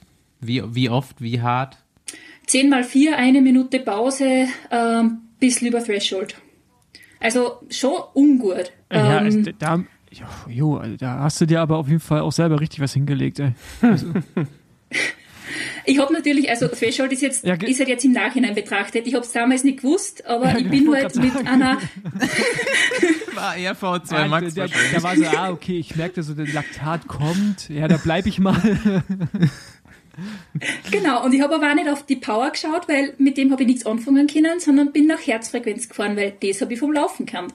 Ähm, und ja, äh, bin halt dann entsprechend einfach gestorben bei den letzten Wiederholungen da den Berg auf. Äh, habe auch Freude gehabt, wenn ich dann zügig bergab fahren können habe, weil das macht mir Spaß.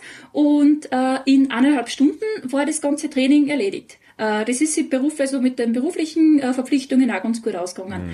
Ähm, an den Wochenenden bin ich dann mit meinen Radlburm halt äh, fünf, sechs Stunden am Radl gesessen, Mountainbike, Rennrad, bunt gemischt, ähm, hab geschaut, dass ich nicht abreiß, weil die fahren natürlich schon zügig.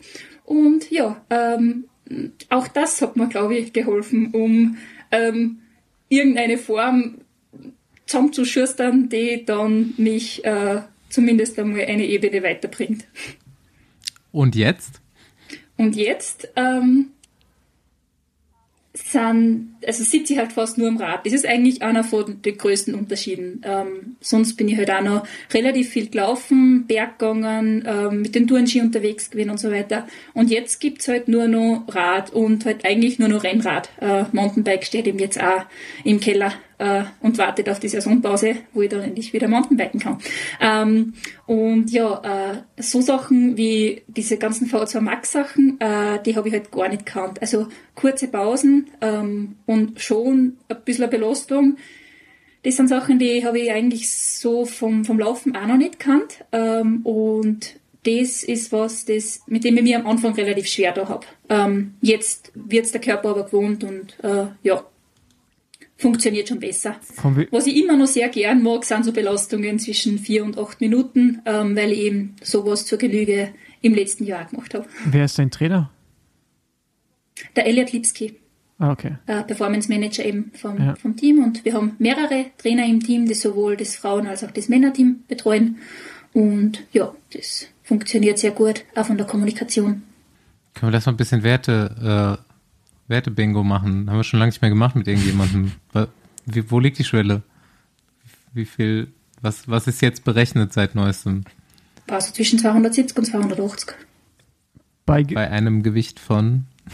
62. Jo. Und ähm, bist du trotzdem auch, man würde ja jetzt natürlich vermuten, als 400, 800 Meter Läuferin, dass du äh, vom Fahrertyp her da auch äh, richtig punchen kannst auf diese Minutenanzahl. Ist das dir als Radfahrerin dann auch noch gegeben? Ähm, ich habe es noch nicht richtig testen können. Ähm, weil ich halt einfach generell noch sehr wenige Testwerte habe. Mhm. Ähm, deswegen mhm. tue ich mir jetzt dann ein bisschen schwer. Ähm, jetzt auch sowas wie, wie Schwelle, ja gut, wir haben das halt im Trainingslager ausgetestet, aber ähm, ich glaube, also da bin ich halt auch sehr gespannt auf das, was sie, äh, was sie da jetzt auch entwickelt. Ähm, mhm. Prinzipiell so kurze, knackige Anstiege ähm, sind mir im letzten Jahr sehr gut gelegen, ähm, weil das halt auch das ist, was ich ähm, ja, jahrelang eigentlich gemacht habe. Oder sowas wie bei der WM, da diese ähm, guten drei Minuten, die da bergauf richtig nochmal hart waren, ähm, in, den, in der äh, Startrunde von Wollongong. Ähm, alles zwischen eins und fünf Minuten müsste mir äh, liegen und kennt der Körper eigentlich von den letzten mhm. Jahren sehr gut.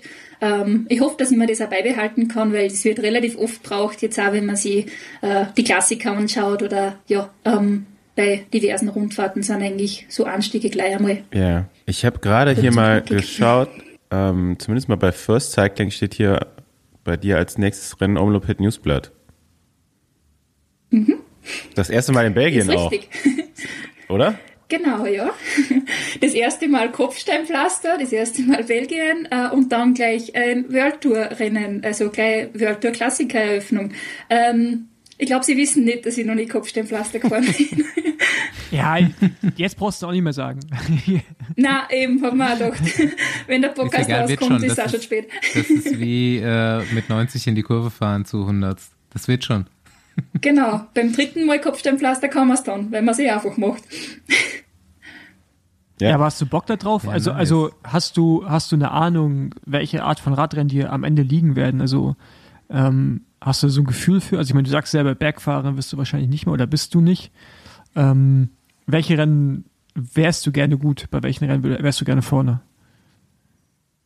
Gesagt wird mir, dass ich für Klassiker halbwegs gut zu gebrauchen bin. Na gut, aber da gibt es ähm, ja auch verschiedene. Ne? Da gibt es ja dann die Ardennen-Klassiker, dann gibt es die flämischen Klassiker. Also welche?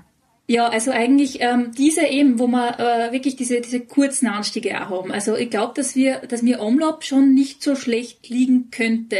Nur ich habe halt, ähm, das spielen halt so ganz andere Sachen eine Rolle wie Positionierung oder eben, äh, wie ist es, wenn man auf einen Kopfsteinpflaster dann halt einmal am Feld dahin rollt. Ähm, und deswegen tue ich mir schwer damit, mich selbst da einzuordnen. Äh, und ich setze mir jetzt keine konkreten Rennen als Ziel, wo ich gut sein will, sondern ich möchte einfach bei jedem Rennen die bestmögliche Leistung fürs Team bringen äh, und dort da eben einen, einen Mehrwert fürs, fürs Team liefern und meine Aufgaben erfüllen. Ähm, ich habe die letzten zehn Jahre eigentlich meine, meine eigenen Ziele verfolgt und mir selbst ausgesucht, wo ich starten möchte und was meine Ziele sind und bin jetzt auch bereit dazu, dass ich mich da ähm, voll in den Dienst des, des Teams erstelle. Also hast du jetzt und ja, wenn es gut geht, kriegt man selber Chancen und sonst äh, erfüllt man halt dann äh, mehr Aufgaben fürs Team, was aber mindestens genauso äh, wertvoll ist. Also hast du jetzt keinen Traum im Kopf, wo du sagst, okay, hier wäre ich gerne wirklich in Topform, hier möchte ich irgendwann mal richtig was reißen? Ähm, für mich ist halt das Dabeisein bei so Rennen eine riesen, riesengroße Ehre. Also Anna jetzt Omloop, dann ist Strade Bianche, also einfach so Rennen, die, äh, die man halt kennt, die, die so, einen, Aber, so einen Status haben. Okay, also du kannst schon die Wichtigkeit von Rennen einschätzen. Also jetzt, Entschuldigung, die dumme Frage. Ja. Okay, also, den, also ist ja nicht immer automatisch vorausgesetzt, dass man weiß, wie wichtig welche Radrennen sind. Ähm, okay. Ähm, ich bin zum Beispiel auf der Liste vom Giro. Also das sind für mich okay. richtig, richtig cool. große Sachen, ja. die, das mir halt sehr viel bedeutet, dass das Team mich da sieht in so Rennen und dass das Team da ähm, äh, davon überzeugt ist, dass ich dort äh, auch was dazu beitragen kann, dass fürs Team äh, gut läuft. Und das ehrt mich sehr und da äh, möchte ich auf jeden Fall äh, schauen, dass ich diese Erwartungen erfülle. Und ja, dann äh, habe ich meinen Job gemacht, wenn, ich, wenn, ich, wenn mir das gelingt. Nice. Ich habe ja das Team erstmal verwechselt. Das habt ihr, glaube ich, auch mitgekriegt. Dann liest man De Koenig und denkt an Patrick Lefebvre. Dabei muss man an Rothoff denken. Und heißt, ja, heißt es Phoenix De Koenig oder De Koenig Phoenix? Ja. Phoenix De Koenig, genau. Äh, ja. Phoenix, ja, so. Ähm, ja, du bist da ja jetzt mit deiner schon angesprochenen äh, äh, österreichischen Kollegin. Katrin heißt sie, Schweinberger? Mit der Christina bin ich im Team. Christina, Mit Katrin sorry. fort bei Ceratizid. Ah ja, es gibt zwei, stimmt. Genau. Und ihr seid da die österreichische Fraktion. Es gibt keine Deutsche in dem Team, habe ich schon gesehen. Aber ähm, erzähl uns noch so ein bisschen, was ins, ins Reinkommt von dem Team. Auch so, ähm, wie, wer sind deine anderen Kolleginnen? Wer ist vielleicht jetzt mal außer deiner österreichischen Kollegin so, mit wem hast du jetzt schon Kontakt gehabt? Und ähm, wie, wie wird das übers Jahr laufen? Wer, ähm, wer sind so deine Bezugspersonen? Ähm, also wir haben bei den Rennen ganz unterschiedlich zusammengewürfelt. Also ich war äh, oder bin jetzt Valencia mit ganz anderen, mit einem ganz anderen Team gefahren als äh, Omlop jetzt und äh, Strade. Mhm. Ähm, aber mit der Christina, also für die Christina bin ich auch schon wirklich sehr, sehr dankbar, ähm, weil sie eben auch ein bisschen weiß, wo ich herkomme und wie planlos und verloren ich manchmal wirklich noch bin in dieser Welt. Mhm. Ähm, und da ist es schon sehr hilfreich, wenn man so eine erfahrene ähm, Radfahrerin da an seiner Seite hat und sie ist ja wirklich extrem netter und, und hilft mir da wirklich weiter. Man und braucht schon jemanden so als Quereinsteiger, ne? Das denke ich mir ganz oft. Also das hatte der Palzer Toni, hatte das mit äh, Percy und ich weiß auch, wie viele äh, Fragen ich mit Ben geklärt habe oder ne, wo das Team zwar, du hast dann einen Quereinsteiger drin, aber eigentlich kannst du dich gar nicht, du hast die Ressourcen nicht, um dich da um alles zu kümmern dauernd, um jede Frage. Und dann ist schon gut, wenn man so jemanden hat. Mhm. Vor allem, wir haben ja dann auch immer diese Teambesprechungen äh, jetzt im, im Teamcamp oder auch vor den Rennen und ähm, es wird eh alles super erklärt, aber gewisse Fragen kann ich als Quereinsteigerin oder also kann ich einfach nicht stellen, weil man vorkommt dann, also ich will nicht wissen, was die sonst von mir denken. ähm, und das kläre ich dann lieber äh, in, in einem kleineren Rahmen, also eben entweder eh mit, dem, äh, mit, der, mit der Teamleitung direkt oder eben noch besser mit einer von den Fahrerinnen, die mich dann auch äh, aus dieser Hinsicht äh, sehr gut versteht. Okay. Also, äh, und sonst sind aber alle eigentlich sehr hilfreich. Also es ist halt lustig, weil ich komme da eine als 28-Jährige, also doch ähm, nicht mehr die Jüngste. Und dann lässt man sich halt vom 19-, 20-Jährigen die Radsportwelt erklären. Und da fühle ich mich aber auch sehr wohl damit. Also ich bin da sehr, sehr dankbar dafür, weil die haben halt, ich bin halt quasi noch, ja, äh, U, U, weiß ich nicht, was gibt's, U15 im Radsport, ähm, was jetzt die Erfahrungsjahre betrifft. Und da, äh, glaube ich, ist es schon okay, wenn man auch zugibt, nicht alles zu wissen und äh, die Hilfe dankend annimmt. Was für eine Frage hast du dich nicht getraut, in der Runde zu stellen, wo du dann lieber nochmal quasi in der kleinen Runde nachfragen musstest? Oh. Ähm, ich kann mich erinnern, dass wir im Teamcamp Leadout, ähm, Leadout-Training gemacht haben.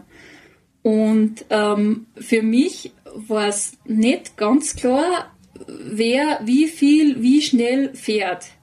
Ähm, hat dann dazu geführt, dass die Tempogestaltung von mir im Leadout-Zug ähm, nicht so hilfreich für meine ähm, für meinen Zug war, äh, weil ich halt einfach andruckt habe.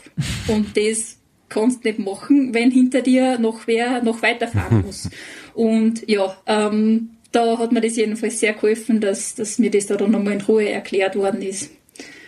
Und ja, halt alles sehr nett und äh, aber schon ähm, halt so, dass ich es auch wirklich dann verstanden habe, weil man sieht natürlich und, und man sieht auch, wie, wie Rennen ablaufen und äh, wie es funktionieren sollte, wenn man sich jetzt einfach ein Rennen anschaut. Aber wie die Radsportwelt tatsächlich funktioniert, also das, das kann man sich nicht anschauen im Fernsehen und das kann ich mir auch nicht in einem Buch irgendwie nachlesen, sondern du bist da mittendrin und, und bist dann schon wirklich auf das angewiesen, dass da, da wer das ein bisschen äh, ja, näher erklärt. Ich habe den Eindruck, dass es auf jeden Fall nicht so langsam geht bei dir mit dem Lernen. Ich muss schnell lernen. Ähm, also worauf will ich warten? Ich bin jetzt in einem World Tour Team und ich werde jetzt auch nicht ähm, irgendwie beschützt oder äh, die anderen Fahrerinnen wissen ja auch nicht, dass ich halt, also die, die gehen jetzt nicht netter mit mir um im Peloton, nur weil ich halt noch nicht die Ahnung habe. Also ähm, und da lernt man oder da muss man schnell dazulernen, weil sonst ähm, ja wird man halt öfters, äh, wird einem halt öfters der Platz genommen, was mir eben am Ofen jetzt schon auch teilweise passiert ist im Peloton. Und äh, da muss ich sicher noch ein bisschen Dominanz entwickeln. Mir wird ja gesagt, dass ich noch zu nett bin im Peloton. Ähm, aber ja, äh, werden wir schauen, dass ich da ähm, in Zukunft nicht mehr die netteste bin oder keine Ahnung, es gehört viel Respekt dazu. Also äh, man hat vor da kommt, da kommt jetzt am Wochenende ein gutes Rennen, wo du das lernen kannst. Auf wo du die Ellenbogen ein bisschen üben kannst, auszufahren. Das gibt's ja prinzipiell in der Mittelstrecke eh auch, äh, also beim Laufen, ähm, aber es ist halt ja. ganz anders, weil ähm, beim Radl liegst du dann auf der Fressen, wenn du das nicht machst. Du oder stirbst nicht auf der Mittelstrecke, ja. Genau. ähm, Besenwagen Corner. Zwei Fragen, du kannst dir eine aussuchen oder beide beantworten. Ähm, Classic, schlimmster Hungerast. Variante B, größter Fehler, den du im Radrennen bisher begangen hast. Er ist ein bisschen Zickzacklinie gefahren. Zickzacklinie. Irgendein Problem hat er, kein mechanisches Problem. Ein körperlich, physiologisches Problem. Zu wenig Benzin im Tank. Er hat einen Hungerast. Ähm, ich würde mal den Hungerast nehmen, ähm, weil das einfach auch, äh, ja, eine Geschichte ist, an die ich selber sehr, sehr gerne zurückdenke. In, in meiner Saisonpause ähm, von der Leichtathletik bin ich eben immer auch schon gerne im Rad gefahren, habe da auch einen Leichtathletikkollegen, den, den Stefan gehabt, äh, dem es genauso gegangen ist. Und da sind wir im äh, Herbst 2020, genau, ähm, haben uns auf den Weg zum Monte Zoncolan gemacht. Oh. Ähm, Tag, Tag 1 war geplant mit 200 Kilometer und 3800 Meter über Großglockner, Iselsberg, Geilbergsattel und Blöckenpass nach Italien. Ähm, das ist schon halbwegs ähm, anspruchsvoll. Äh, vor allem, wenn am zweiten Tag dann eben auch noch 170 Kilometer und wieder so 3700, 3800 äh, Höhenmeter warten, ähm, eben mit dem, mit dem Zonkolandung gleich zu Beginn. Ähm, Natürlich, äh, während dieser gesamten Zeit, wir waren ja echt lang im Sattel, das waren so acht, neun, zehn Stunden äh, jeweils im Sattel, ähm, komplett unterversorgt, weil wir haben schon gegessen und wir haben schon gewusst, dass wir was brauchen, aber wie viel man halt wirklich braucht, das ähm, ja, war uns halt doch nicht so bewusst.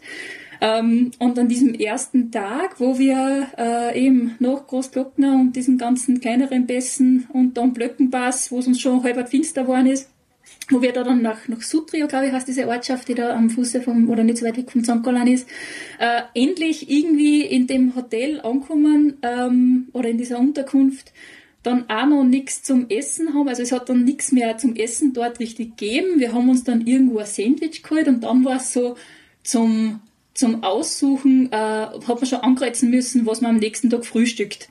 Äh, und ich einfach äh, komplett unter, also ja, ich habe mich echt nicht gut gefühlt, einfach alles angereizt, ähm, weil ich mich schon wirklich zu dieser Unterkunft hingeschleppt habe und dann auch nur ein Sandwich gekriegt habe. Ähm, jedenfalls, äh, das war eben dieser Hungerast, wo ich mich schon, äh, wo es mir echt schon äh, nicht gut gegangen ist und wo das Tempo auch schon äh, nicht mehr äh, sehr hoch war und es schon wirklich stockdunkel geworden ist, bis wir endlich einmal dort waren. Und dann eben auch mit der Folge daraus, dass wir am nächsten Tag äh, der Frühstückstisch einfach, dass der übergangen ist, weil ich, ich halt viel zu viel bestellt habe und dann mir anhören hab kennen vom Stefan, dass ich, äh, dass ich da in meiner, äh, in meinem Hungerast einfach viel zu viel Essen bestellt habe. Aber ja, es hat uns auf jeden Fall gestärkt dafür, dass wir äh, über den Zonkolan und dann wieder das Ganze zurück äh, schaffen. Ja.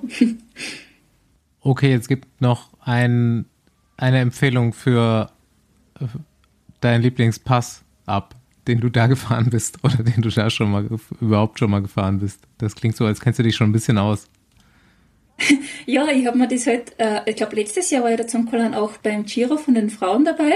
Mhm. Ähm, habe ich mir nicht gedacht, dass ich da schon eine Streckenbesichtigung für, für, ähm, für, für, den Giro mache. Ähm, aber ja, ähm, ist steil, aber muss man auf jeden Fall einmal gefahren sein. Gut, ich habe den noch nicht.